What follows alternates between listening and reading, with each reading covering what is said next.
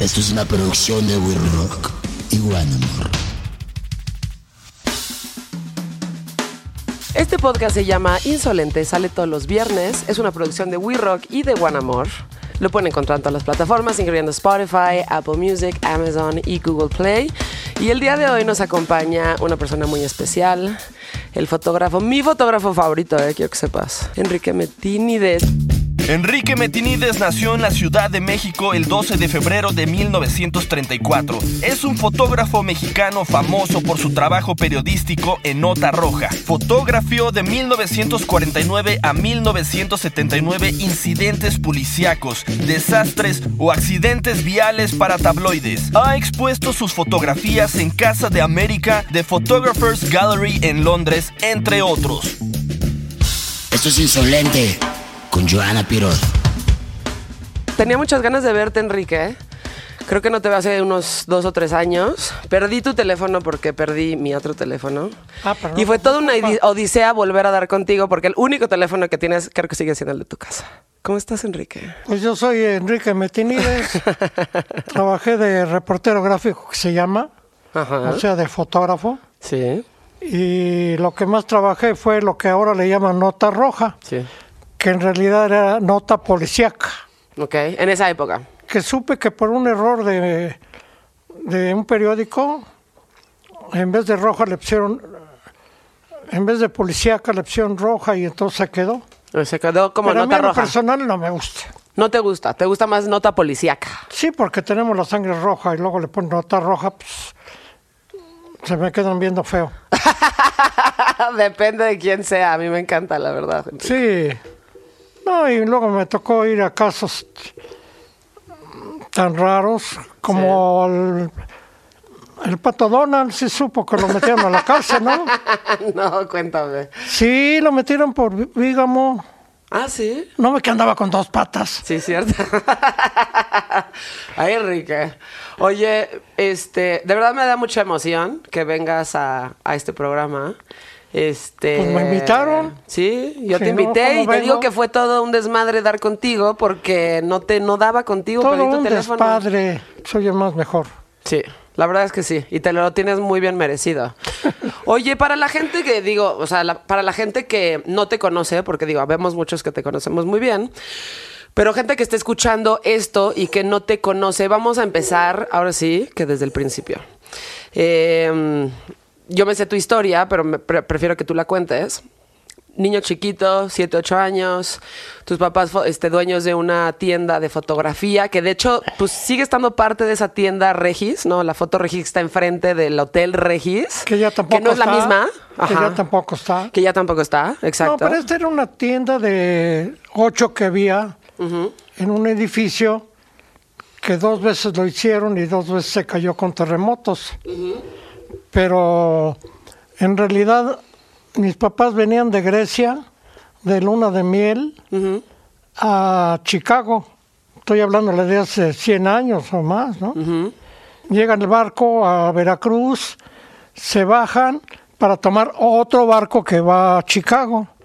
Y en un descuido le roban todos los felices, todas las credenciales, todo el dinero, todas las... en la Ciudad de el México. pasaporte.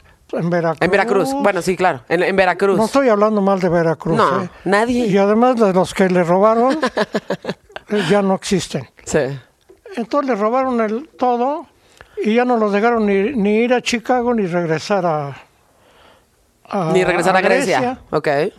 Entonces se tuvieron que quedar ahí y a mi mamá, su mamá, mi abuela, le había cosido una cadena de oro en el vestido para cualquier emergencia. Ok. Y es el que mal vendieron para poder comer y ya se quedaron ahí como pudieron. Se fueron viniendo, viniendo, viniendo, llegaron a Puebla, ahí estuvieron un tiempo y luego llegaron a la Ciudad de México, que era Distrito Federal antes. Exactamente. Pues ya habían bajado este, de Grecia aquí. Sí. Todos los ayudaron y ya mi papá ya no pudo regresar porque aparte estalló las- la guerra. Entonces tuvieron que hacer un negocito y el negocio que hicieron era para vender cámaras, vender rollos, revelar fotografías, revelar los rollos y hacer fotos. Sí. Y aparte era tabaquería y aparte era este bolería, tipo Nueva York, muy grande, ¿eh? Sí. Podían bolear 12 empleados a 12 personas al mismo tiempo en la parte alta, porque ellos boleaban parados. Claro. Entonces cuando lo tuvo que, que quitar por la guerra y todo eso, sí, iban a tirar el edificio. Nos fuimos a, a Guadalajara a vivir un año y medio. Claro, estuviste ahí primero. Y yo ya me subía a los a las calandrias con caballo de, de gorra para ir a la escuela. No, tengo unos accidentes. Pero cuando vendió el, el negocio, me regaló una cámara de cajón. Que todavía la tienes, además, me la enseñaste una sí, vez. La sigues pero es teniendo. una cámara hecha eh, mínimo, mínimo, mínimo entre los 20 y los 30. Sí. Porque ya era una cámara de colección cuando me la regaló. Sí. Y con esa camarita yo me iba a los cines que había en lo que era San Juan de Letrán, ahora Lázaro Cárdenas, Sí. Y tomaba yo fotos en la pantalla. Porque te encantaban, te encantaban las, este, las películas de gangsters De- y todo lo policíaco. Y de hecho ahí empezaste. Empezaste viendo todo con este lente como de policía. Sí, Sí. y yo ya con la camarita me iba yo primero a retratar algún accidente que había por ahí cerca porque era muy, no era tan rápido como, como se piensa. Inclusive se chocaba un carro y no lo recogían hasta 15, 30 días después. ¿En serio? No había mucho tráfico. Ya. Hasta que los peritos dijeran quién tuvo la culpa. Ok. Y yo me iba al lugar del accidente que salía en el periódico y le tomaba fotos al accidente igual que el periódico y luego a mi modo. Claro. Porque yo tomaba fotos como tomaban fotos eh, película en los gángsters, Sí, exacto. que tienen su estilo. Y eso Sí. era lo que yo hacía. No creo que existan accidentes. O sea, el hecho de que tus papás te hayan dado una cámara a tan temprana edad me parece que fue como pues, algo, algo mágico para ti. O sea, fue como tu herramienta de trabajo Pues que te vino así a muy corta edad. A la mayoría de las personas, digo, no sé si sepas, pero a la mayoría de las personas nos cuesta mucho trabajo dar con lo que realmente queremos hacer. A mí me tocó pues casi... O sea, 30 años por lo menos. Pero y te tú digo te yo- regalaron tu cámara a los 7 años. O sea, ¿qué, No, qué- bien qué sientes chamaquito, eso? bien chamaquito. Sí. Pero sientes que sí fue tomaba algo- foto a mi familia. Yo les tomaba foto a la familia y las tenemos todavía, ya las tengo en álbumes. Las que yo les retrataba. ¿Qué sientes de ese, de ese o sea, qué sientes acerca de ese hecho, de que tus papás te hayan regalado una cámara? Porque yo siento que es algo que definió tu destino. Pues gracias a que me regaló la camarita, pues agarré la profesión y mi trabajo, ¿no?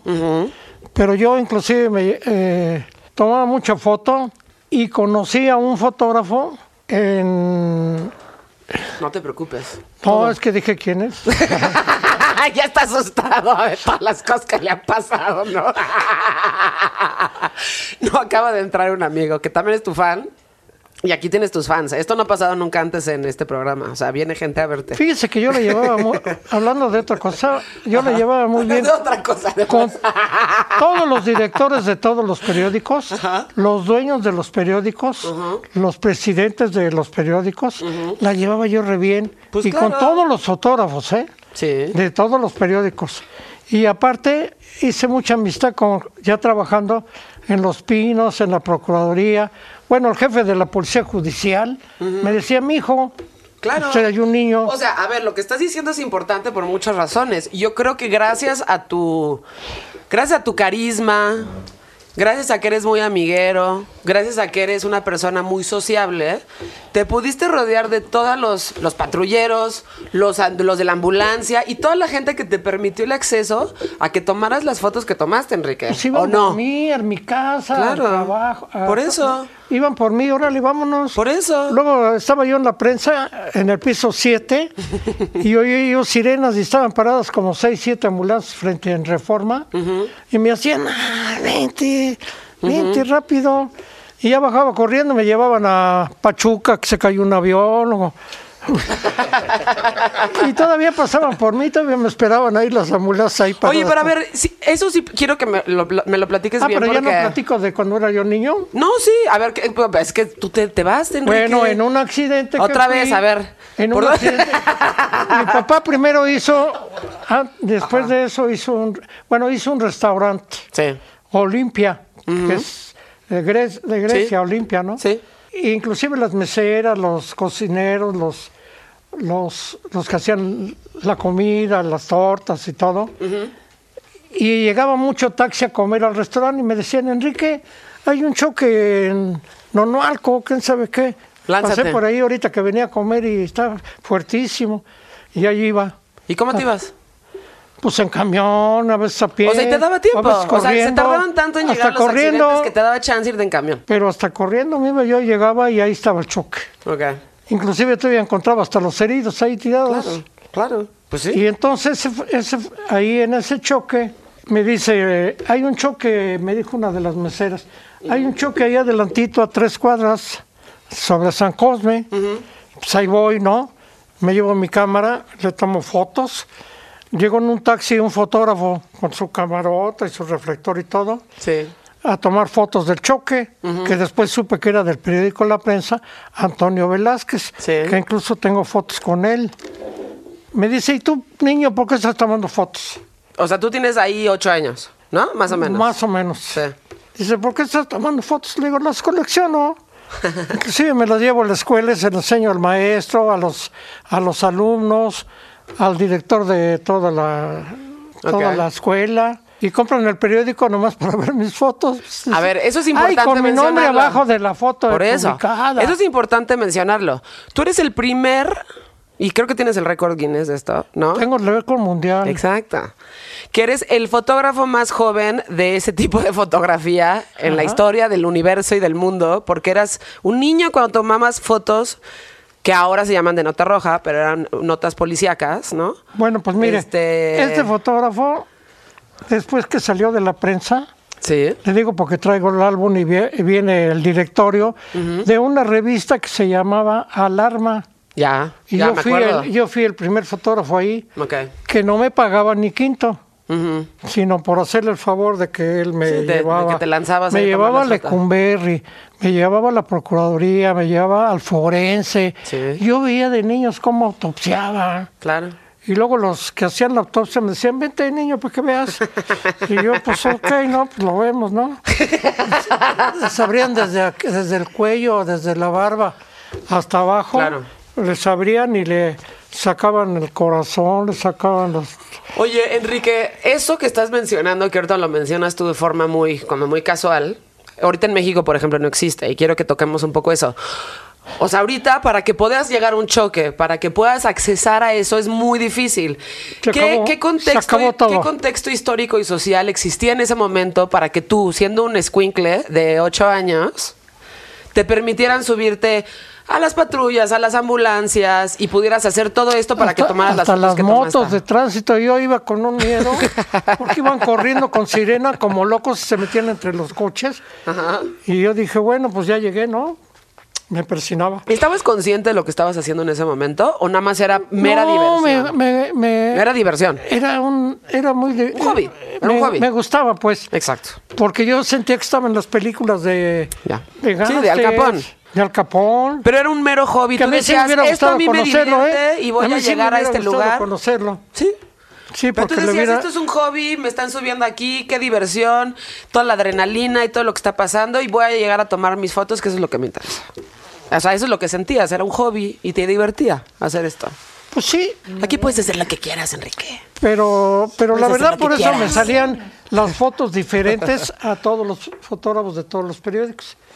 Porque yo tomaba la foto como si fuera una película. Sí. Inclusive yo tomaba desde que llegaba la fachada de la casa, la entrada de la casa, la gente que está viendo la eh, eh, qué pasó y Los mirones que gracias a ti existe ese gracias a los mirones exi- existían. No, Sí, ahorita pero tú los les golpean. mirones. No, ahorita hasta los quitan a trancazos, igual que al fotógrafo. Claro. Lo quitan y se lo. Tengo amigos fotógrafos, se los llevan ¿Presos? con, Sí. con brazal, con ¿cómo se llama? Las Esposados, esposas. sí. Bueno, las esposas, los fierros, ¿eh? no las esposas de nadie. Claro. y se los llevaban detenidos y los encerraban por estar tomando fotos de, de cosas privadas y que porque no quieren que se sepa nada. Claro. Y es una tontería, porque Bueno, es que precisamente también- ayer estaba yo viendo, y antier, se lo platico rápido, mataron 19, luego decían que eran 14 en, en Michoacán o ¿Reynosa? Tamaulipas. En Reynosa. Dice que, mataron a, a 9, que mataron a otro periódico a 14, otra televisora a 15, otro a 19, otra que nada más hubo 19 muertos, luego resulta que no, que hubo otros cuatro y eran 23, porque no les dan informe ni los dejan acercar. Claro. Entonces la gente nos enteramos y no es cierto.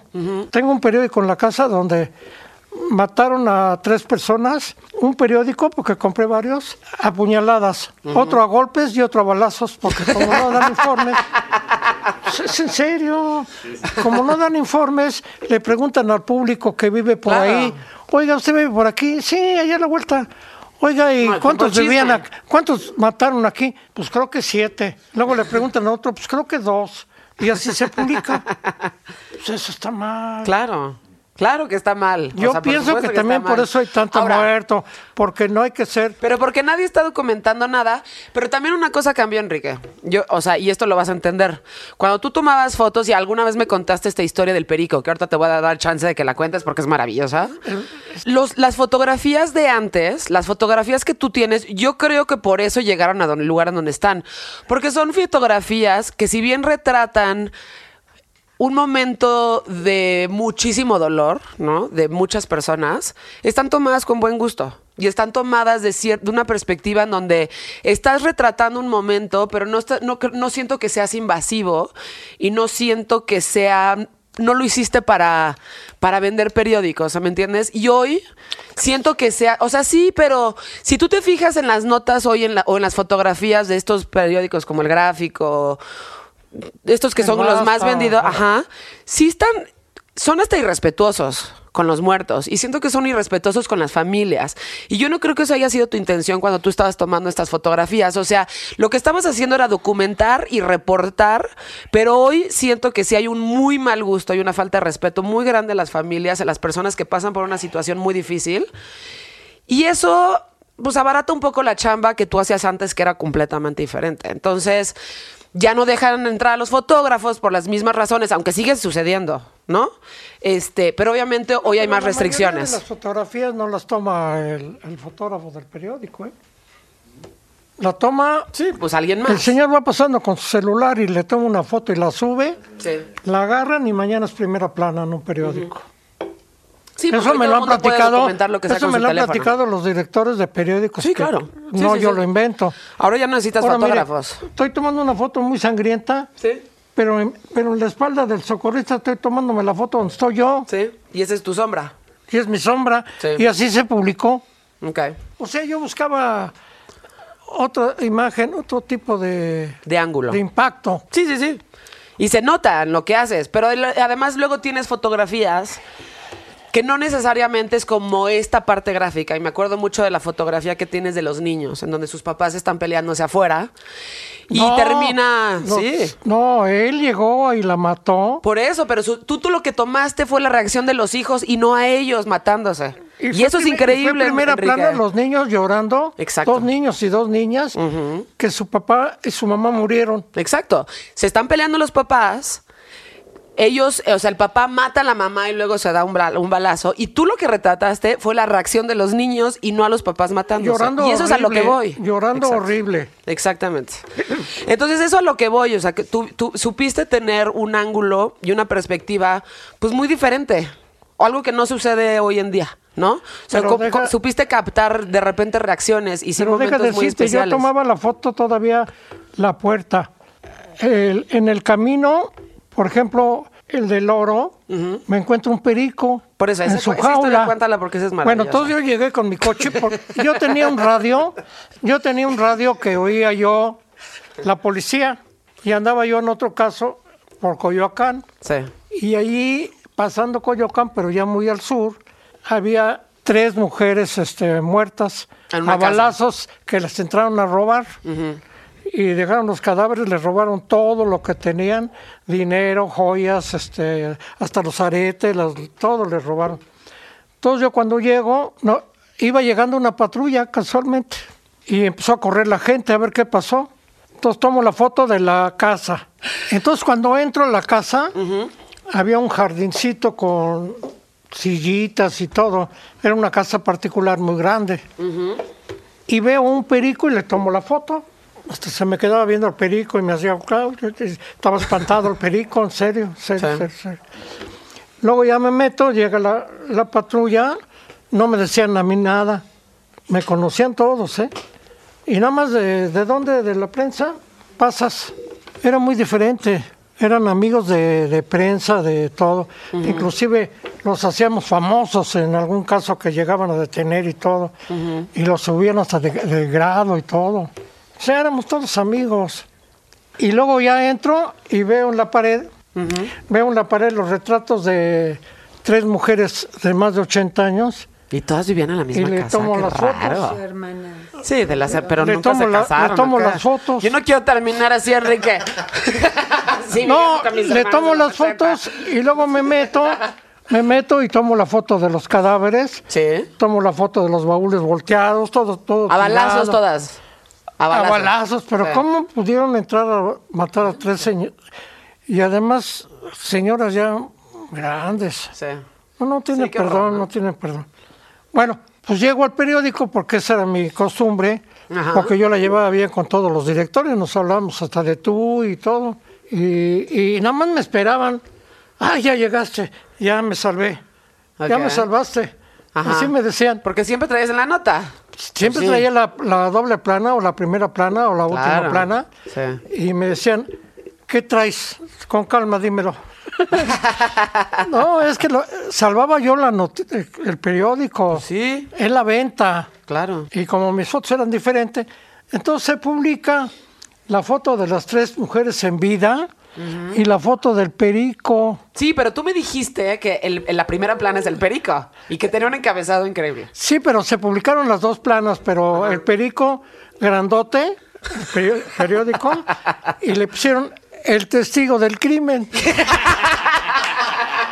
Y es, y es que sí fue, y es que fue el único que vio a los... Pues eso es a lo que voy, Enrique, que antes la primera plana era el perico Claro, y ahorita es como pero no el se el- el- pero no se publicaron las fotos de las tres muertas. Por eso, que era muy eso es justo a lo importante. que voy. Se publicaron las tres eh, fotos en vida de Sí, sí, sí. credenciales de ellas. Y hoy es todo lo contrario. Sí. Yo digo, pero metiéndome lo que no me importa. No, si de veras pues. hubiera una unión con las autoridades que dejaran, cuando recogen un cadáver, recogen todo lo que tiene Sí. y lo ponen ahí. Por lo regular y casi siempre está la credencial donde viene la foto eh, del que mataron. Claro. Si permitieran tomar esa foto y luego lo que yo hacía siempre, buscaba a la familia y le pedía permiso. Ah. Me ok. deja publicar la foto en vida de su familiar. Claro. Y le prometo, le juro que no se va a publicar la foto de, de, de su familiar, este, como quedó. Júremelo y le Claro. doy permiso. Ponga mi nombre, aquí está mi credencial y me reclama si lo.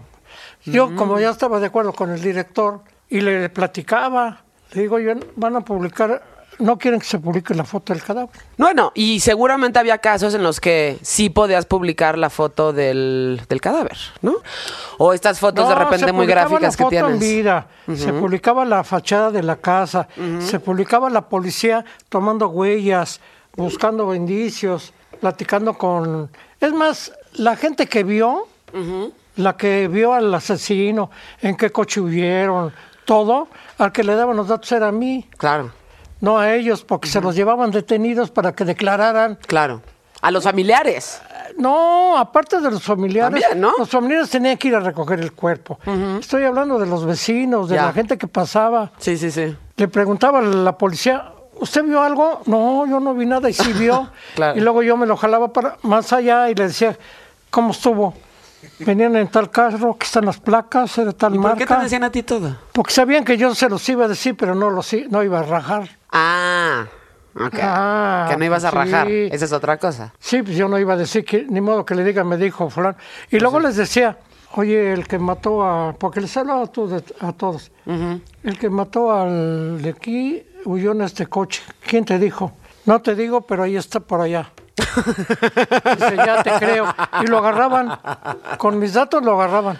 Órale. Sí, sí, Muy lo bien, agarraban Enrique. con los datos. Sí, pues te, agarra- te ganaste la confianza de la comunidad en general. O sea, yo creo un que. pobre tipo que vio, se lo llevan detenido y luego llega el, el asesino y, y lo vio y sabe dónde vive porque lo está acusando, Claro. pues lo matan. Claro. Es una tontería, ¿no? Claro. Una de mis favoritas fotos tuyas, que no sé si estoy publicada en ese, pero lo tengo en las 101 tragedias de Enrique Metinides en mi libro. Es este, una foto que me impactó muchísimo y que la sigo viendo y digo, "Ut", o sea, la veo y me duele, de verdad. Es esta mujer que mm, creo que San Cosme está con su hija agarrada de la mano. La hija se suelta, seis años o algo por ahí, me habías contado tú. Y la atropella un camión. Se la llevan a la CEMEFO, que la CEMEFO estaba muy cerca de ahí. Sí, pero sí está aquí. Y la señora no le pueden dar el cuerpo de su hija hasta que compre un ataúd y se pone a botear afuera de la CEMEFO hasta que tiene lana para comprar el ataúd. Vivía, vivía la señora, ¿me permites Sí, decirlo? claro. No, bueno, la imagen, para que quiero, siento que quiero que la gente lo, lo tenga en su cabeza, la imagen es esta señora que además tú me contaste que ya que junta Aquí van abogados y todo. ya que junta suficiente dinero para comprar un ataúd para su hija, como no tiene dinero para regresarse a su casa, se regresa cargando el ataúd de Ahí un voy. infante, Ahí voy. todo ese, ese recorrido como de 60 cuadras llorando. No, hombre, que 60 cuadras. ¿Cuántas?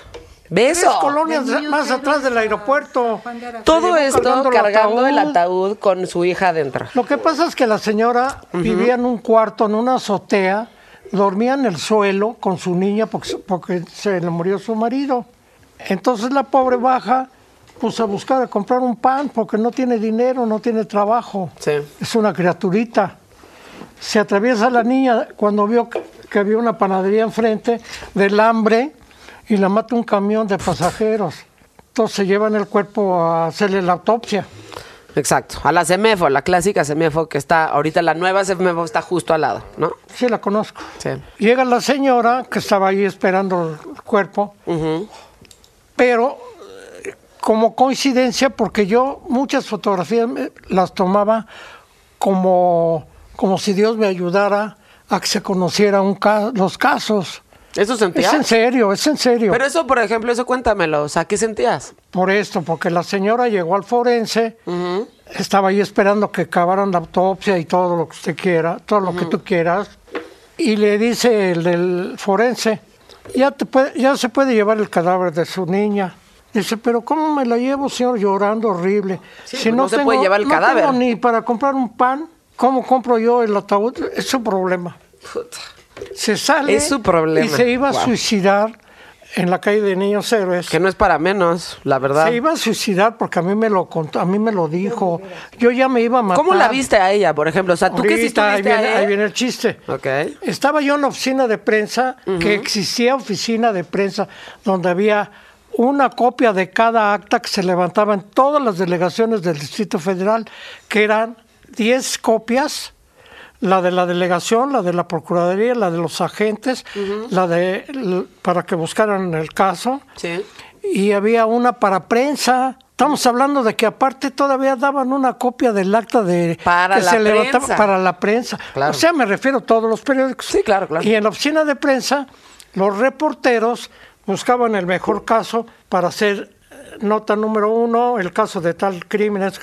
Y cuando terminaba todo eso, íbamos a trabajar ese caso Ok. porque va a ser el más importante. Los directores de los periódicos le tenían tanta confianza al, al reportero Claro. que ellos escogían qué caso era el mejor, Sí. el mismo reportero.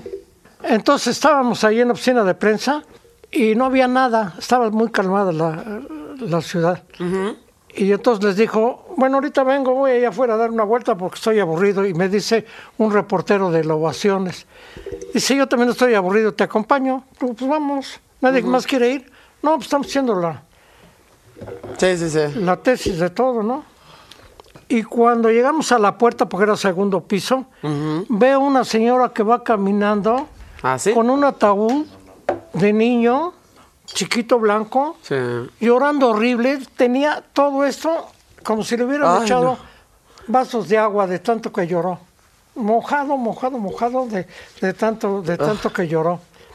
Y saco la cámara, luego, luego la agarro, la agarro, la agarro la cámara, y pum, pum, pum, le tomo fotos. Se mete al forense, le tomo fotos en el pasillo, le tomo fotos entrando, entregando el ataúd.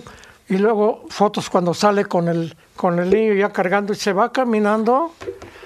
Pero en eso ya había otros casos. Bueno, ya después, llorando horrible, me dice, mire, yo me iba a suicidar. La mató un camión, este... Y lo vio todo, además. Lo vi todo. Claro. No tengo para llevármela. Me fui caminando. Dice ella que estaba buscando un coche para aventarse y dice que perdió la noción, que ya no se acuerda de nada, que empezó a caminar, pero no... No, No, no estaba ahí. No, estaba ahí, ahí. Sí. Y caminó más o menos, yo creo que como 10 cuadras hasta el hospital general. Ok. Y enfrente había tres casas que vendían ataúdes. Entonces la señora, cu- cuando abrió los ojos, estaba viendo una vitrina donde vendían esta caja. No puede ser. Y dice, bueno, pero pues ¿cómo voy a creer que si yo me Sí. iba a suicidar y, y ahora Y estoy llegó hasta una ahí. cajita? Se hinca, levanta las manos y dice, Dios mío, ayúdame, por favor. Y se empezó a juntar la gente. Señora, ¿qué le pasó? Pues ya les platicó. No, no, no, señora, a ver. Y sale el dueño de la, Ajá. de la donde venden este, los ataúdes y se lo dejó casi regalado con lo poquito que juntó con la, Claro. con la gente. Y luego se fue al forense cuando le tomó las fotos. Ya. Y luego se llevó el cadáver. Gracias, aparte de todo de estas fotos, Galloso, Sullivan, varias agencias regalaban las cajas de los que cremaban o, que no, o que no querían la caja Sí. y la regalaban al forense para que se la regalara a la gente que tenía un cadáver y no tenían para la caja. Pues es que sí. Eso lo pueden hacer todavía ahorita. Claro. Es que es algo, Pero- pero son no cosas en las que no nada, pensamos, pero... Más que la piel y un hueso. No, pues hay- son cosas en las que no pensamos, pero morirte es carísimo. Usted se va ahorita, usted se va a una agencia, no le voy a dar publicidad. Es carísimo morirte. Tú te vas ahorita a una agencia y le dices, déjeme ver las cajas de los que creman, este, ¿qué están haciendo? Ajá. Él las tienen amontonadas así. Pues sí. Y luego, Donaciones, ¿no? Para la gente que no tiene para comprar un ataúd, porque sí es muy caro. En fin. Bueno, ¿Y cuál pues, es la foto que me ibas a enseñar? Porque lo- justo lo abriste en un, en un en algo que sé que te gusta muchísimo. A ver, aquí No, está. lo bueno, que no, el de los cables no. ¿Te gusta mucho la del mire las fotos que yo tomaba. Había un crimen y mire la foto que yo tomé. Y fue primera plana. ¿Qué volé? ¿Quién me robó la...? La gente, la gente que está escuchando esto, est- Enrique trae sus libros y nos está enseñando. y pues le está tratando de atinar a la foto, ¿no? Aquí matan a una persona. Ok. Le hacen la autopsia. Ajá. Recogen la bala. Ajá. Voy yo a ver el cadáver, está deshecho. Ok. No la van a publicar, pero tengo que tomarle la foto para el archivo. Y esta es la foto que tomas para publicarla. Y tomo la bala, Claro. la agarra un agente del- de, de la policía, la bala así con el dedo gordo y el dedo índice, y, y está agarrando la bala, tomo la foto, se ve toda la mano completa y la bala, se le ve las uñas, Y esa fue la primera plana. Exacto. La bala asesina. Así le pusieron. Pues Así sí. le pusieron la bala asesina. Pues sí, claro. Mire, este, por Esta, es ejemplo, mu- esta es muy, esta, esta, esta es salieron como siete ambulancias a un choque de un camión Ajá. y traían como 30 heridos. Entonces entramos ya al hospital, van cargando los heridos y los van acomodando en las salas de emergencia. Y oíamos que un niño estaba llorando, ay, por favor, no me muero, que no sé qué. Entonces voy a verlo, iba la jefa de enfermeras, iba un médico, dice, a ver, vamos a ver qué pasó. Y es un niño que está llorando. Y está tiene- rezando. es- está hablando, está rezando, Sí. pidiéndole a Dios que lo salve. Y con la mano está haciendo la cruz, Sí. con los dedos. Sí. Le tomo la foto, que luego, luego ya corrieron a atenderlo. Y fue la primera plana. Claro. Pero es que luego tomaba fotos que coincidencias o por un... Digo, yo sí creo en Dios y en la Virgen de Guadalupe. No sé ustedes. Yo creo en Dios. Oye, Enrique, a ver. Ah, aquí nos quedamos en...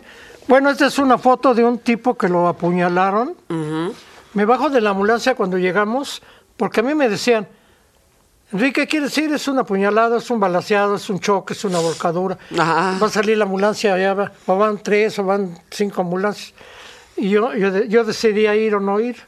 Y aquí corrí y le tomo la foto porque luego luego llegaron y lo taparon. Está llorando, está gritando del dolor, tiene la puñalada. Está un policía viendo el, el arma y está parte del público. Sí, los mirones. Y todavía por la que además ventana están se ve volteando a una ver señora. a ti. Y todavía se ve en una ventana de la calle, Sí. de la casa, una señora que está viendo qué, qué pasó afuera. Pero todos casa. estos niños te están volteando a ver a ti. Son los que yo les puse el mirón. El mirón. Yo lo que es un inventé. término acuñado por ti. el yo lo inventé. Exacto. Es como este choque. Este fue en Naucalpan. Se voltea un camión de pasajeros, cae a una cuneta. de gente que hay aquí, o sea, Cae a un río que estaba seco casualmente y hubo muchísimos heridos. Pero si nos ponemos a contar al mirón que está alrededor del camión, porque había mucho más, no acabamos, no- nos Sí. faltan dedos Sí. en todos los que están aquí. Pues sí. Miren. Todos Y los ahorita mirones. Esta foto ya no se puede tomar, primera porque el fotógrafo no lo dejan acercar y segunda porque al mirón menos. Sí, eso no, esto, esto ya no sucede en México. Ya no, ya O sea, no lo van a ver. esta cantidad de gente que se junta en un choque o en un accidente y demás, ya, o sea, es, es este. es impensable, pues. Esta, una señora se peleó con su marido porque supo que la estaba engañando. Ok. Entonces la mató con un zapato. Él a ella.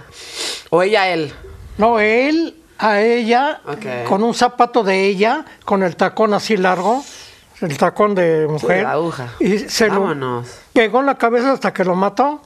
Entonces yo fui y había todo. Había el cadáver, había la foto en vida de él, que El me dejaron retratarla, pero el zapato no estaba. Ah, sí. Porque ella se lo puso y se fue. Ella lo mató a él. Sí, ella lo mató a él. Porque ella cachó que él, él le estaba engañando a ella. Dije al revés. Lo mató, ajá, sí. Pido Eh, una disculpa al público. Ella lo mató a él y se puso el zapato y se fue con el tacón. y cuando llegué al periódico, cuando llegué al periódico, que todavía no llegaba nadie, ni el director, dije, bueno, pues ya tengo todo menos la foto del arma. tacón, del me arma. falta el arma. Entonces me prende el foco, porque eso tenía yo que... Inmediatamente yo pensaba que cuál era la solución. Y me voy enfrente a la avenida Hidalgo, donde venden puros zapatos de mujer, en la avenida Hidalgo. Sí. que había un cine ahí cerca que se llamaba Hidalgo. Y le digo, señor, vengo del periódico La Prensa, este, le pido un favor. Fíjese que una señora mató a su marido porque le engañaba, pero usó su zapato, pero se lo llevó puesto y lo necesito para publicarlo. sí, ¿cómo no? Esta es la mano del dueño de la zapatería y un zapato que vendía.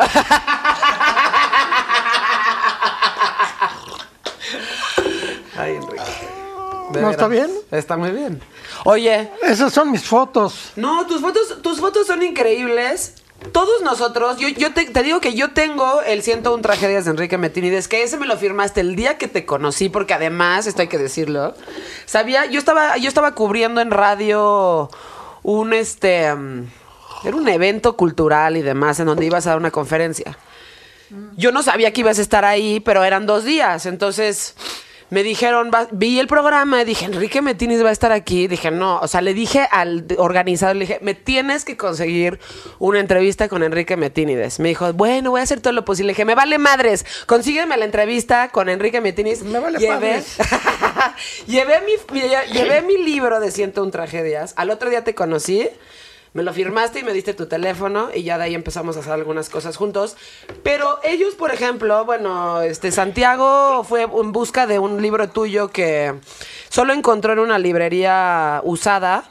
Pero nadie encuentra tus libros porque están agotados. Están agotados todos tus libros de fotografías porque de verdad Sí, son pues increíbles. si yo tengo uno de cada uno, yo tengo uno.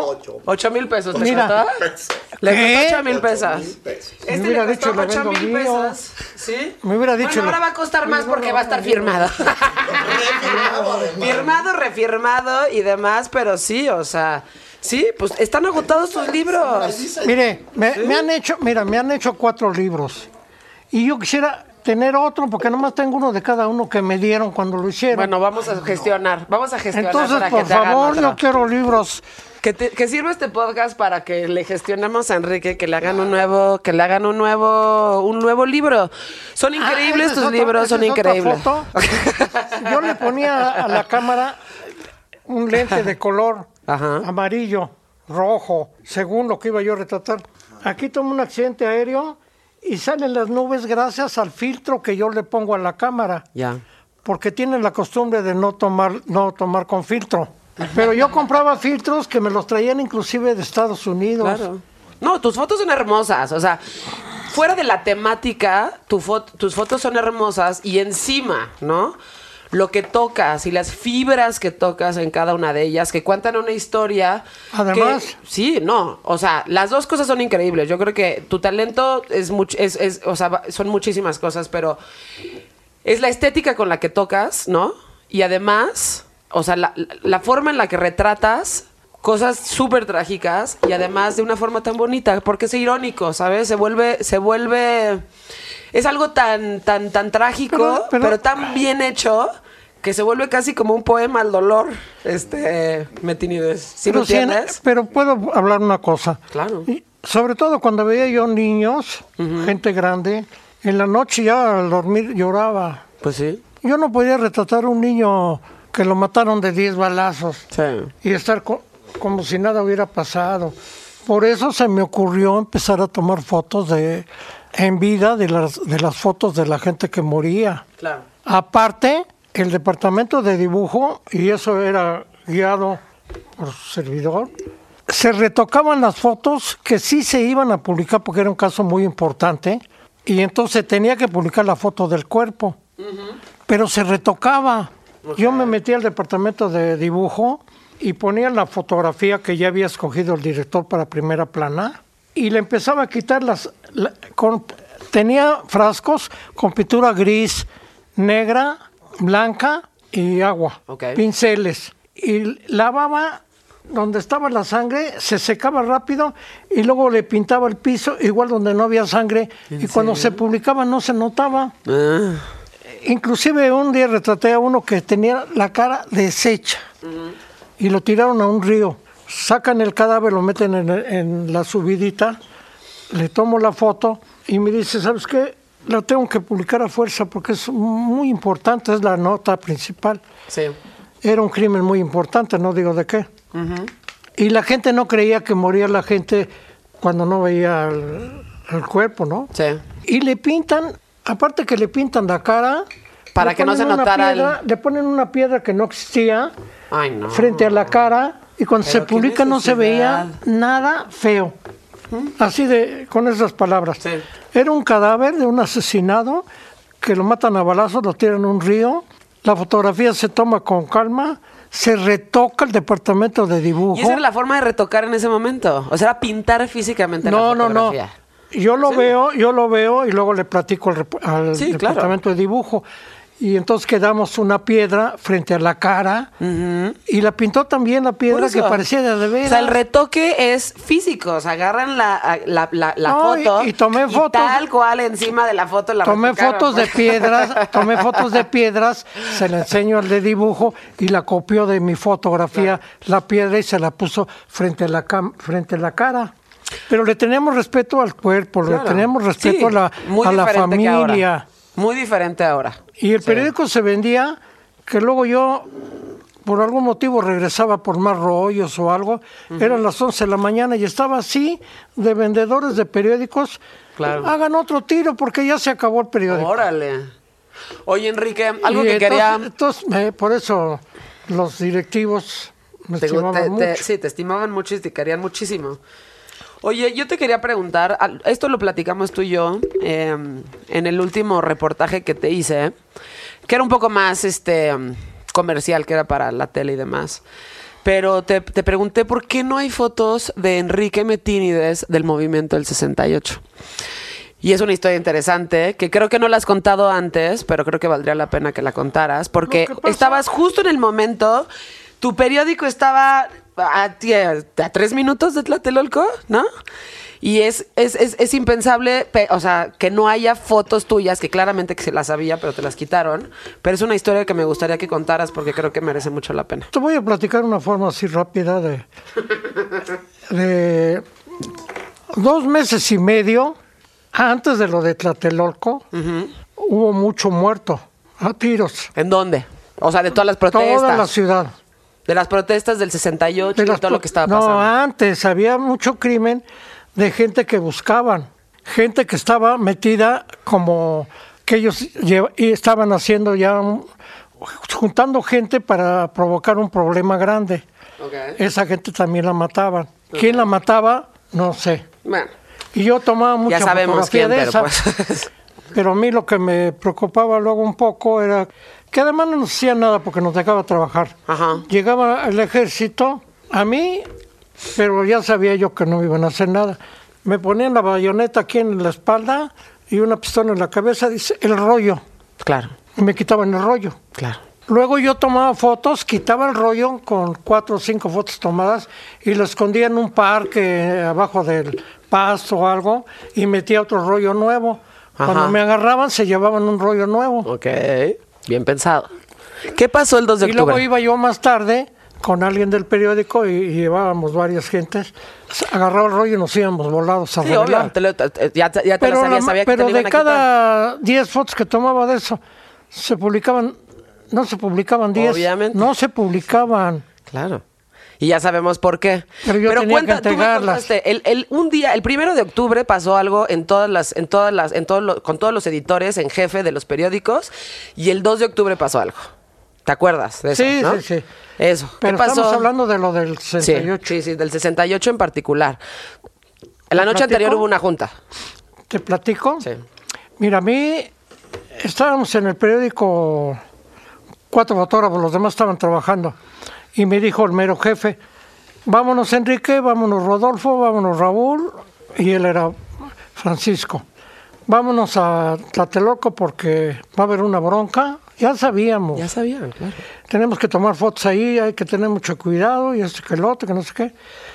Y ya cuando estaban bajando el coche del estacionamiento, me dice, Enrique, me dijo el jefe, mejor quédate porque no hay nadie en la fotografía, no vaya a haber alguna emergencia. Y me escoge a mí que me quede. Entonces me quedo y pasan como 5 y 20, 5 y media de la tarde, esto fue como a las 3, Sí. y me dice, hablaron por teléfono que había una gran balacera en Tlatelolco. Sí. Entonces subimos un montón, el, director, el- todos los que estábamos en el periódico, subimos a la azotea y se oían los tiros hasta el periódico que está en Reforma Reforma y Juárez por ahí cerquita. ¿no? Juárez, Sí. Rosales, este, muy lejos de Tlatelolco, realmente para aventar un balazo Sí, que para se escuchar oiga, un balazo estaba lejos. pero no eran balazos, eran ametralladoras. Sí. Entonces se oía fuertísimo. Y entonces este, me dice el director, Enrique, vete con, con un reportero, no digo nombre. Y ya íbamos en el coche, pero venía corriendo miles de gentes hacia el centro del miedo. Los coches venían hasta subiéndose a la banqueta de, de- Sí, del del- miedo. Y yo me tuve que bajar y correr, correr, correr, correr. Y me dijo el, el, foto- el reportero que, que llevaba el coche, dice, vete Sí. y nos vemos en el periódico porque pues cuándo te voy a encontrar. Sí, exacto. Entonces llego y estaba la balacera. ¿Cómo entraste? Porque estaba tanquetas, eh, policía montada, No, granaderos pero y nosotros demás, sí ¿no? nos dejaban Por eso, pero ¿qué, ¿cuál era la seguridad para, la, para los que sí estaban atrapados en Tlatelolco? Pues por eso no podían No, salir. pero lo que estoy diciendo es que nos dejaban trabajar porque nos iban a quitar el ro- ro- rollo y ya iban a tener fotos que ellos no podían tomar. Sí, pero lo que quiero Y es nos lo decían. de- Dice, mira, Enrique, ¿Sabes? no podemos tomar fotos, ustedes nos las están tomando. Ni modo, dice, son órdenes. Sí. Y con mis fotos investigaban el ejército. Pero nosotros solo sí que lo supimos ya muy tarde, todo lo que pasaba. Ok. Y cuando yo corro, veo una balacera y, y tirados cadáveres y heridos, pero como si fuera una, una cosa increíble. Todo lo que era la plancha de, de Tlatelolco, no se podía caminar, no podía uno pisar porque le pisaba a uno la cara, la mano, el brazo, la pierna a un muerto, a un herido. Estaba así lleno, lleno. Yo me tuve que meter a un restaurante que se metió mucha gente, inclusive se metieron policías y nos escondimos abajo de, de la me- de una mesa, bueno, de varias mesas, porque estaba la balacera horrible. ¿Seguían, en ese momento seguías oyendo No, balazos? era cuando más mataban, porque estaban matando ya tirados. Y luego de, lo- de los edificios sacaban mucho cadáver. Ok. O sea, ¿qué, qué te tocó a ti ver pero, ya en la luego plancha? un, hubo un momento que ya nos dejaron entrar y los soldados me decían, vente atrás de mí, ten cuidado, agáchate. Y yo tomando fotos de los balazos. Todos esos rollos, se- el periódico se los regresó a la presidencia. Claro. Todos esos rollos. ¿Qué pasó a- cuando estabas tratando de salir? ¿Qué te dijeron? No, cuando salí, estuve tomando fotos, todo perfectamente Lleno de sangre, Y entonces claramente. veo que había 11 ambulancias de la Cruz Roja y las estaban llenando de cadáveres. Inclusive en cada asiento ponían un cadáver. En el piso ponían dos, tres y luego otro encima, luego otro encima, Sí, luego otro encima. Y llevaban, me acuerdo bien, 115 cadáveres. ¿Cuántos? Bueno, no, no vamos a hacer cálculos mentales.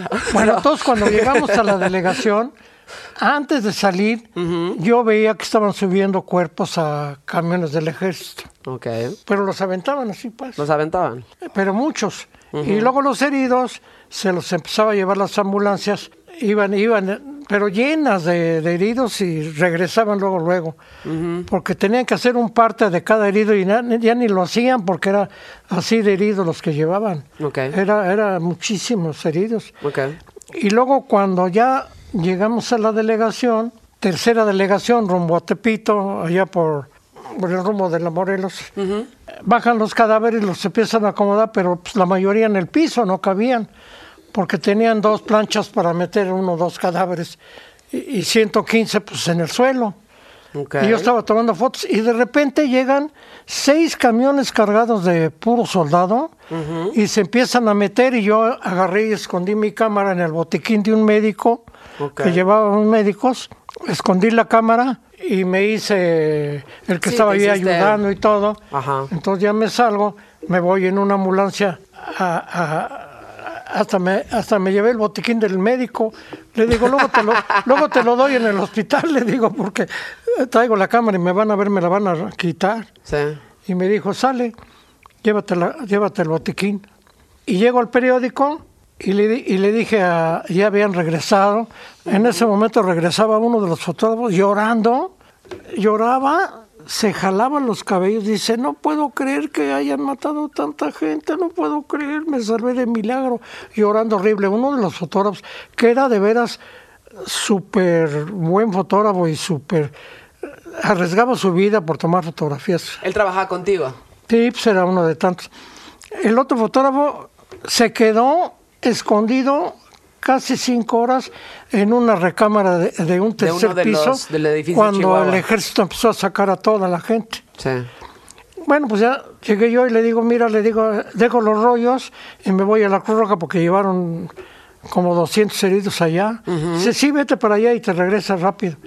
Entonces me voy en la ambulancia, llego, pero en la delegación sentí tan feo, antes de que llegara el ejército, estaba una señora como de, pues yo le calculo unos ochenta y tantos años, Ok. llena de bayonetazos. Luego una muchacha no tenía ningún tiro en la cara, pero le contamos los balazos, tenía 19 tiros.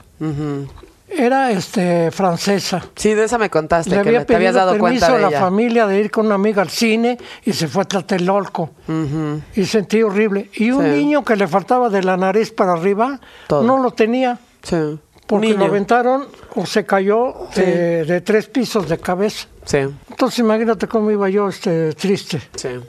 Y luego todavía llego a la cruz, llevo manejando mi coche y veo a todo el mundo fuera de la Cruz Roja, enfermeras, médicos llorando, monjas, había monjas llorando, los, los paramédicos llorando afuera. Entonces paro el coche, lo estaciono y me bajo, me, me dice, ¿qué pasó? Llegaron y se llevaron todos los heridos y todos los cadáveres. Teníamos nada más en el anfiteatro 52 El cadáveres. ejército. Claro. Se los llevó. Sí. Se desaparecieron. Y desaparecieron. Desaparecieron. Y luego me, eh, me dice, ven a tomar fotos. Hay una rampa que sube la ambulancia, bajan al herido y luego vuelve a bajar. Estaban lavando porque había sangre. Es que los, los estaban bajando de un pie. Sí. Lo iban arrastrando. Claro. Sí, Y pues ya esos aparte- niveles ya bajas Y a la aparte gente se los llevaron en los camiones Claro. y pues ya nunca los encontraron. Sí, todos imagínate. Y luego me dicen, ven a tomar fotos. Había tres salas de operaciones Ajá. en Polanco. Sí. Y exactamente cuando, cuando le voy a tomar fotos, un cristal gruesísimo, que es donde los médicos ven cómo están otros médicos operando en la Sí, sala sí, sí. de operaciones, la rompieron y sacaron a los que estaban operando. No. Sí, sí, sí. Y yo, pues yo O sea, aquí quería, no yo se quería salva retratar, nadie. Yo, yo quería retratar algún, algún muerto, algún herido. Aquí no se salva nadie, ¿no? Vámonos todos. No pude tomar fotos más que lavando el piso no puede- no puede de haber testigos de nada. Y el vidrio roto, que por cierto, cuando llegué al periódico ni las publicaron. Oye, ¿y, y rescataste alguna fotografía de eso o ya no? O sea, no tienes ninguna fotografía de todo lo que pasó el 2 de Tenía octubre? 90. Ok. Y una persona que no digo quién es, me, me invitaron a hacer un libro. Me las pidieron prestadas para una revista que hacían. Y ya no regresaron Y esas no me las fotografías. quisieron regresar, se las robaron. ¿Había regresado? Y luego me dijo, sí te las regresamos. Tenía fotos de los dos meses y medio antes de Tlatelolco. Claro. Y del día de Tlatelolco, fotos que no se publicaron. Pero tomaba Pero una foto, las se veían, fotografías- se veían 40, 50 cuerpos. Y estas fueron las fotos que metiste ayuda. adentro del, del, del, botiquín. Estas fueron las fotos que se rescataron dentro del botiquín médico. Y estas te las te dijeron que te las habían no, regresado. pero aparte yo tenía este Ah, fotos. de las que me dijiste que de los a- rollos. es que te voy a decir lo que yo hacía. Tómate tu que Estamos platicando bien, Sí, claro. Si les gusta.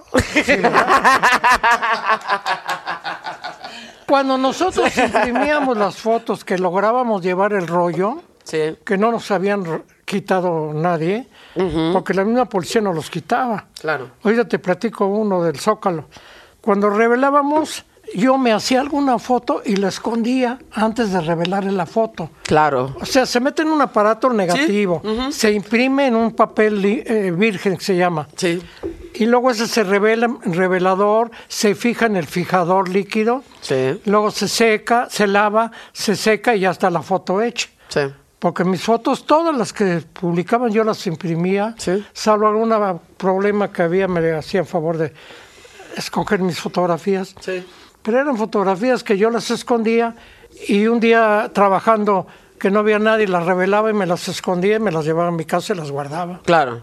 Y alcancé a llevarme 90. Ujú. Y estas fueron las fotos que desaparecieron eventualmente. Esas son las fotos que me hicieron favor de robarme, pero que me regresaron. Qué Que ellos dicen que te regresaron. Sí, pues el ratero también dice yo no fui. Y nunca te regresaron esas 90 fotos que es donde sale todo esto. No, no. bueno, no. pero vamos a vamos a dar con las personas que se, salieron- se, se llevaron esas 90 fotografías. Pero luego me te tomo yo mis mintieron, fotos. te mintieron de que pero te las luego habían me tomo regresado. yo mis fotos, mira, con mi cámara. ¿Quién es el- Y tienes unas, nos estabas enseñando que estabas llegando, nos enseñaste unas Ah, fotos que tenías. enseñar, este. A ver. Que tienes con Cantinflas, con Carlos Monsiváis. Ah, Carlos Monsiváis Aquí quería estás con Carlos Monsiváis. Porque cuando se vendió el periódico y nos corrieron a todos, Carlos Monsiváis se iba a tomar fotos, se iba a comprar fotos a Tepito y a, A la lagunilla. a la Lagunilla. Entonces cuando vio que iban a hacer un libro y él iba a hacer la, el, El prólogo. el prólogo, Ok. dice yo lo quiero conocer porque yo tengo muchísimas fotos de él. Y las compraba ella, no sin saber. Él las compraba sin saber que eras tú. Fue a mi casa a conocerme. y no es por nada, pero me Sí. dijo como tú, platícame esta foto. Claro. Y platícame yo, me, esta foto. yo me acuerdo que fui, yo me acuerdo que fui a tu exposición cuando la, cuando la, cuando estabas inaugurando en el estanquillo. Y ahí hicimos un programa de radio. No sé si te acuerdas, pero ahí hicimos No un me programa digas, de radio. no me digas. Ya no te acuerdas de mí, ¿verdad? Pero este ahí hicimos y ahí estábamos en el estanquillo. Y además fue increíble porque fue en el mismo momento en el que tú y yo estábamos haciendo este reportaje para la tele y nos fuimos a la Torre Latinoamericana, ¿te acuerdas? Sí, pues se, suicida- se suicidaron nueve en la torre. Sí, que te tocaron. Pero tienes Que me unas tocaron fotos icónicas de suicidios en la Torre Porque el día de mi Latinoamericana. descanso se suicidaba alguien, pues no me tocaba a mí, pero al otro día. Luego fui a suicidios al Monumento de la Revolución. ¿Cómo se, se subían hasta arriba del hasta arriba, monumento? porque cualquiera, hasta niños podían subir. Ah, ¿sí? Yo Ahora subía no. de niño a tomar fotos desde Ah, ¿sí? arriba. pues, Ahora ya no podía se permite. subir cualquiera. Ahora ya y no luego se en el permite Ángel de la. Independencia ¿Sí? también hubo muchos Bueno, pues, suicidios. pero- Por mis fotos quitaron el acceso. Exactamente. Pues es que sí. Y por mis fotos dieron ataúdes a los que no tienen que comprar. O sea, pues que sí. no sé si lo sigan haciendo, pero mira con quién estoy aquí. Ah, con Jacobo Zabludowski.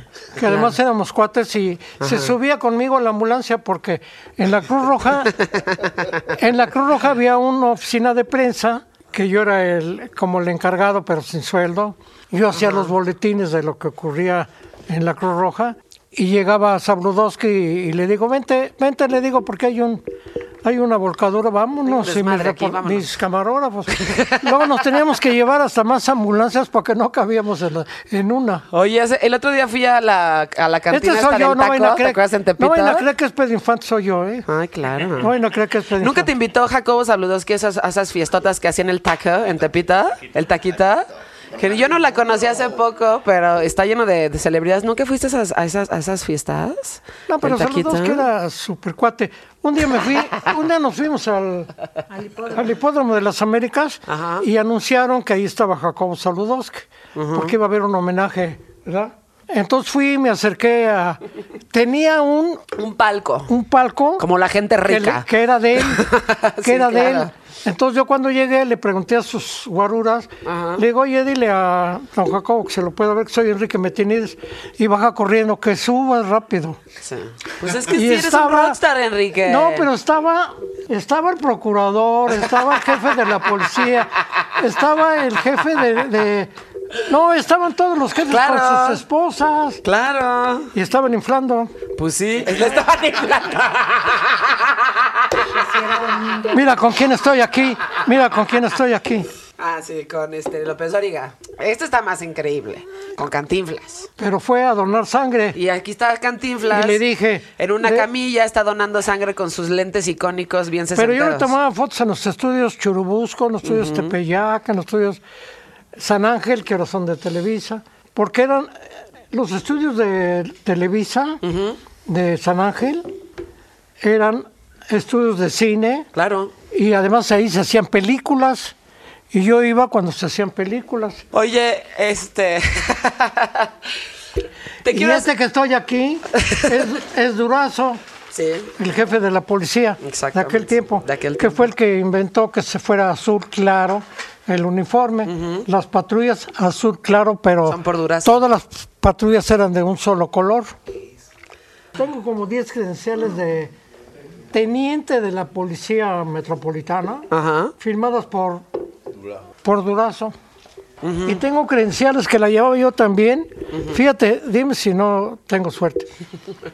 credenciales de la policía, de, de la policía, que antes se llamaba policía, pues ahora Sí. se llama, creo que... El Sí, ahí viene cada vez que cambia el sexenio, ciudadano, la ¿no? administración le Ahí cambia viene un ciudadano, entonces hay que adivinar qué ciudadano Sí. vino. Ajá, ajá, ajá. Luego tengo credenciales del jefe de la Policía Judicial como teniente, el de la Policía como teniente. Tengo de, de Los Pinos, que ya no existe, ¿no? Claro. Pero yo entraba a Los Pinos como sin nada, con Sí. mi credencial. Y también decía que yo era reportero de, de Los Pinos, de, Claro. de la presidencia. Así. Eres, eres el rockstar más rockstar de todos los reporteros. Bueno, un día Sí. se cayó una avioneta dentro del aeropuerto y entramos varios periódicos, nos saltamos la barda y nos descolgamos, que nos pegábamos en las piernas y empezamos a retratar el avioneta. Y llega el jefe de la oficina de prensa del aeropuerto con puros policías del aeropuerto. Se me salen todos, no pueden tomar fotos. Enrique, ¿qué estás haciendo aquí? Era el jefe del- de, de la oficina de prensa de todo el aeropuerto. Estuvo en la escuela conmigo. y ya cuando acabó todo me dio una credencial que yo podía entrar a cualquier lado del aeropuerto las 24 horas a hacer lo que yo quisiera. Oye, Enrique. Entonces yo entraba al aeropuerto. Eres, eres el y hombre. se caían aviones, se caían todo, sacaban a todos menos a mí. Oye, Enrique, eres el hombre que creo que más cercano a la muerte ha estado y la has desafiado Pues no se vayan a reír. mil, mil, mil, mil veces. Pero mi ¿Quieres que se pregunta, mi pregunta es, a lo largo de los años que has estado tan cercano a accidentes, tal cual a muertos No, déjalo, déjalo. y a tantas, Aquí este, hago mira. y a tantas tragedias, No, déjalo a calentar tantas ahí. ¿Qué, qué, um, ¿Te llevas algo de cada una de estas personas que se mueren? O sea, ¿hay algo No, se sobrenatural? portaban, se portaban muy bien conmigo y eran muy... Por eso tenía yo también tanta suerte, porque aparte llegaba el momento exacto de la mejor fotografía. Pero Y yo me tengo refiero fotografías más- de, de que lo prueban. Pero aparte que llegaba yo al tiempo, ocurría la mejor foto en el momento que yo llegaba. Y luego para acabarla, los que estaban de autoridades todos me conocían y me dejaban retratar. Luego me decían, oye Enrique, vienen este 15 fotógrafos y cuatro camarógrafos, ¿cómo le hacemos? Bueno, mira, tú vas a entrar con la cámara de todos Sí. y les tomas todas fotos porque está la familia Sí. y voy a decir que eres de la Procuraduría para que no te dejen entrar. Pero hace, hace, hace poquito me dijiste, cuando llegaba a mi casa de repente me ponía a llorar y me llevaba como parte de eso. A lo largo de tu vida, ¿te has llevado como ese sentimiento de toda la gente que retrataste, de toda la gente que se murió, de todo? Por eso, eso, o sea, ¿qué? ¿Sientes que todavía tienes como un pedacito de todas esas Sí, personas en yo ti? siento muy feo que digan, este, mataron a siete de una familia, entre ellos un bebé de, de, de tres meses con diez balazos. ¿Cuál es el, cuál es el desgaste emocional que tiene Enrique Metinides después de tantos Pues años ese que de estar me, viendo eso? me molesta que haya ese tipo de, de casos tan horribles. Imagínate un bebé de, de tres meses, darle de balazos. Sí. Pero, pero si realmente te toma, te, te desgasta emocionalmente, te ha, te ha llevado a algún punto en tu vida en donde realmente sientes fíjate, este pesar en ti, en tu casa, ya que estás solo, que no te vas a dormir. ¿Has sentido como eso? No, nomás eso? lo he sentido, lo sueño y sueño que voy a tomar fotos. Pues es exactamente Y sueño lo que te estoy preguntando. En casos que fui y fue y sueño casos que no hubo. ¿Cómo? O sea que están ocurriendo cuando estás soñando. A ver. Pues sí, luego ¿Elaboran sueño eso? de que, de que estoy en la, con los bomberos y que me subo el carro de bomberos y que ahí vamos y que un bombero me carga en el hombro, me mete donde está el incendio más fuerte, que eso ocurría. Y tomo las mejores fotos y me voy a revelar. Y llego al periódico y se publican en primera plana. Ok, Y ¿Pero soñaste esto antes de que pasara varias veces? Tengo muchísimos casos que los preví, Ok. los soñé y luego ocurrieron. Por ejemplo, una vez, una vez ocurrió uno donde yo soñé que se estaba quemando una fábrica en la colonia Vallejo y que estaban las llamadas muy horribles, que yo llegué y me metí y en, y en uno de los edificios que estaban adentro de la fábrica, cuando yo iba a entrar se derrumba y nos salvamos de milagro los bomberos y yo, porque yo era el que más entraba con ellos. Amanece, me levanto, me voy a la, a la Cruz Roja y grita el control.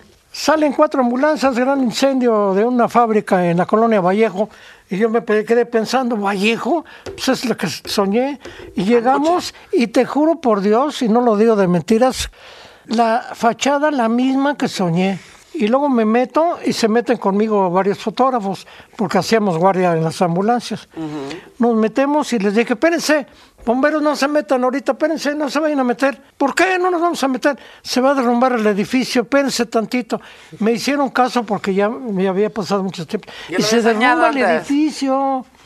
Si hemos entrado ellos, se mueren todos, porque era un edificio muy alto. O sea, que lo había soñado una noche. Y además antes. cayó así, exactamente como lo soñé. Con base en lo que me estás diciendo en este momento, ¿sientes que sientes que hay cosas que, pues, que están predestinadas y que sientes que así deben de ser? Como el hecho de que tus papás te regalaron una cámara, como el hecho de que de que soñaras que este incendio en Vallejo iba a pasar, o sea, ¿sientes que hay cosas determinadas que van a pasar y otras cosas que decidimos o qué opinas de Pero si el no destino, nada, por pero ejemplo? Te, te lo voy a contestar con una con una respuesta que me vas a dar la razón. Fíjate. Porque yo me metí al control de radio de la Cruz Roja y yo recibía las llamadas. Tanto que la Cruz Roja me nombró jefe del control de radio en un tiempo. Y tenía yo credencial de comandante general.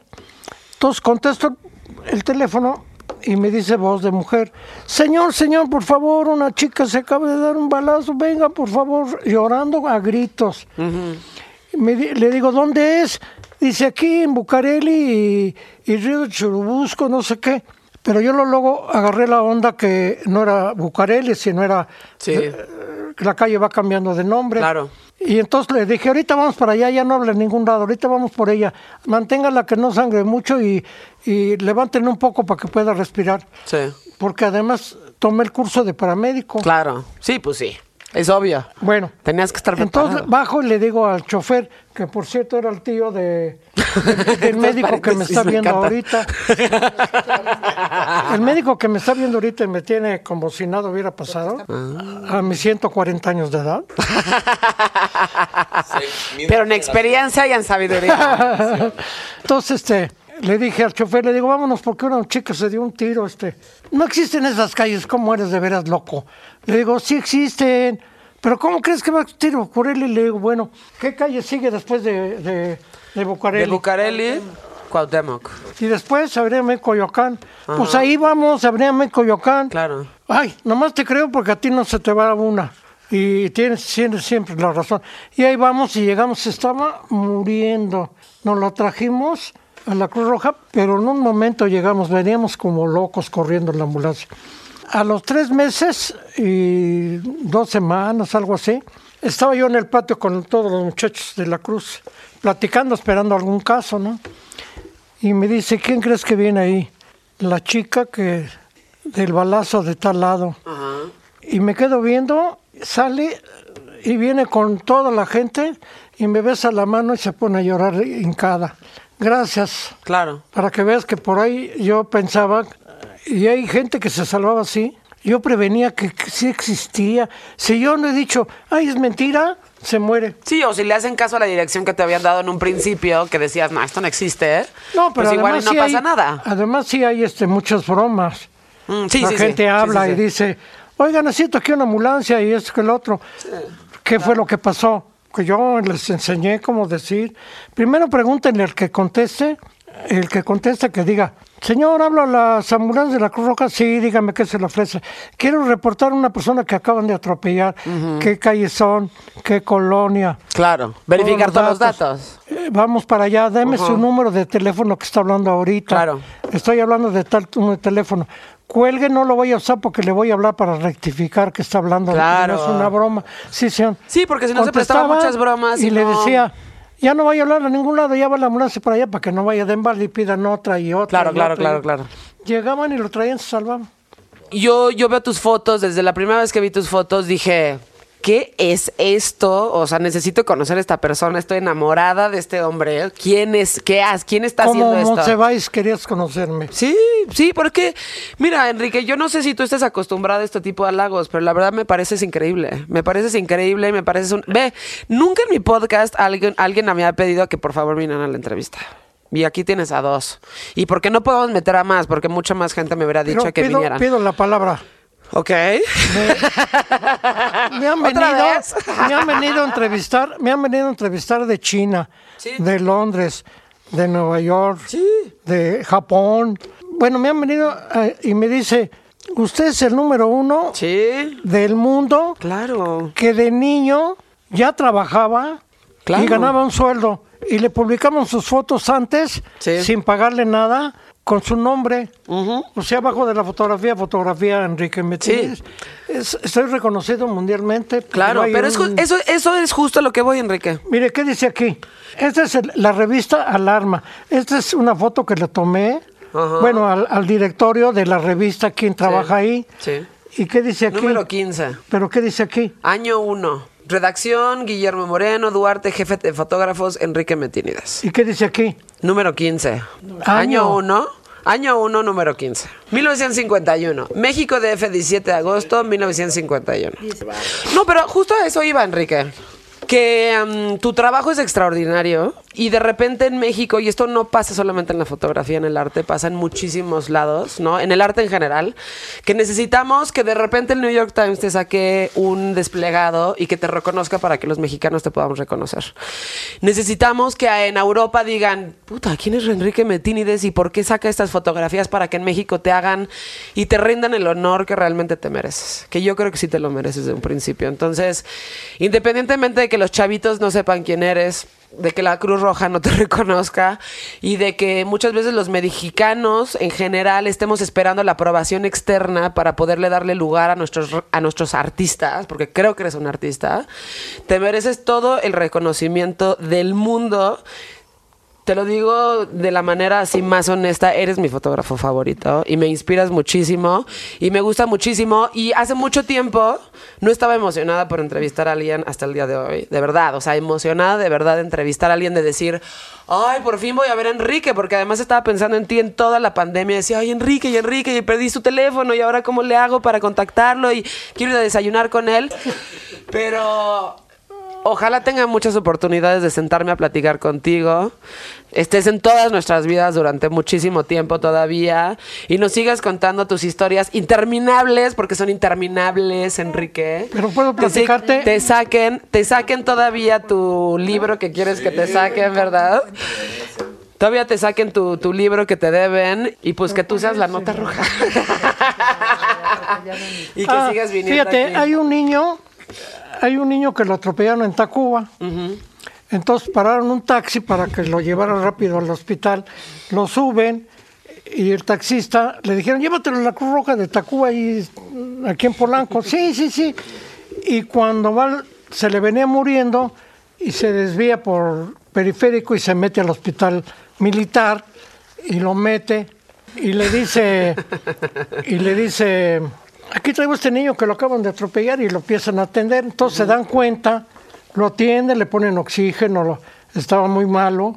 Y entonces se dan cuenta que no era familiar de ningún militar como dice las reglas no Sí. entonces le hablan a la Cruz que está a tres, cuatro cuadritas de ahí, en Polanco, Ejército Nacional, el otro Ejército Nacional y Periférico. Y se mandan una ambulancia aquí al militar porque tenemos un niño atropellado que pues no lo vamos a poder tener aquí, pero ya está salvo, está bien aquí. Y mandan una ambulancia, lo recoge, lo traen a la Cruz Roja, lo operan y lo salvan y ya se salvó. Entonces, este, pasó más o menos mes y medio y baja la jefa de enfermeras de la Cruz Roja y me busca ahí en la oficina de prensa de la Cruz Roja. Dice, Enrique, te pido un favor, toma una foto a un niño de nueve años que, que no sabemos, no han venido por él. Ya sé de cuál me estás contando. Le digo, pues vamos a verlo, ¿no? Ay, mi amor. Entonces lo veo al niño y estaba jugando con muñequitos, Sí. carritos de bomberos y eh, carritos del ejército que le habían regalado los médicos Claro. del hospital. Esa foto sí sale en mi libro, para que veas. Le dije, pues le voy a tomar fotos, pero con los carritos. Y yo pensé, porque me dijo la jefa de enfermeras, tómale una foto y la publica, se busca a la familia tal. Claro. Pero yo lo vi reportaje. Y como yo ya conocía al director, esta es primera plana. Claro. No tiene remedio. Entonces le tomo fotos jugando con los carritos, jugando con las enfermeras, abrazando una monjita, abrazando una enfermera. Le hice un reportaje. Y la última foto lo arreglé, lo peiné y todo. Y le tomo una foto así, así, Como bien contento. contento que le tomo la foto.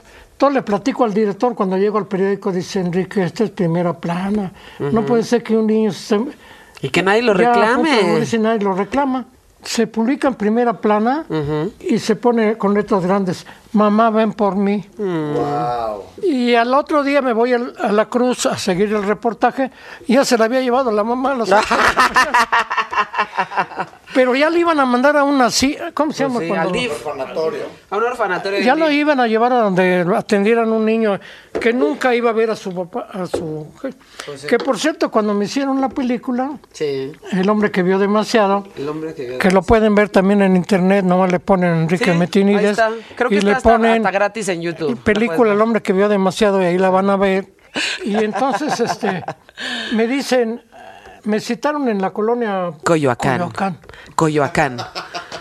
Y cuando llego, ya tenían preparadas las luces y la cámara y todo. Ajá. Y le dije al director, le digo, bueno, ¿qué hago yo? Se te metes aquí hasta el fondo donde está aquella luz de aquella pantalla y ahí te paras.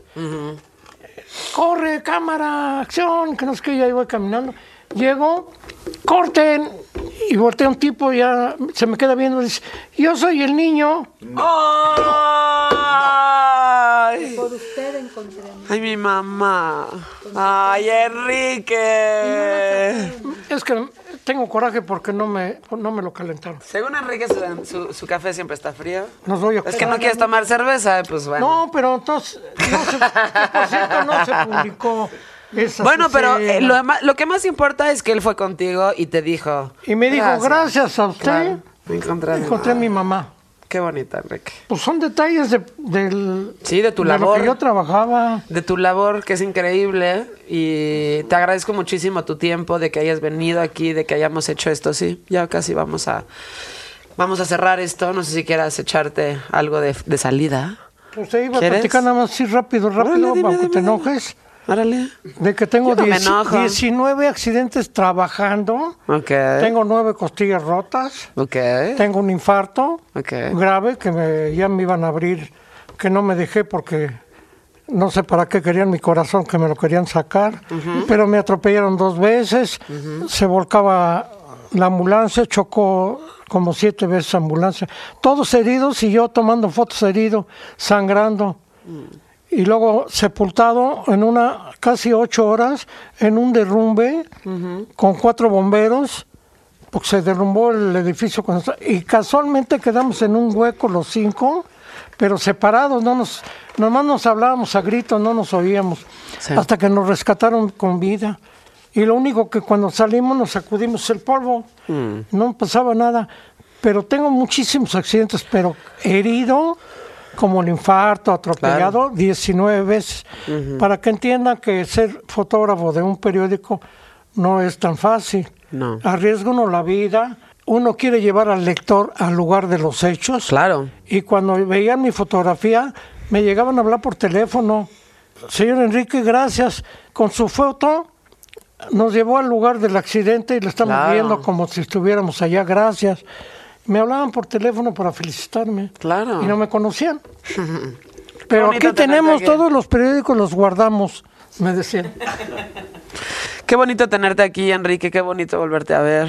Qué bonito Esta es tu yo, casa. o- o que haya todo, todo, todo. Qué padre, qué honor. Y me encanta lo que haces y ojalá nos toque hacer este tipo de cosas muchas más veces. Gracias por haberme invitado. No, Soy Enrique Metinides, ahí me ven.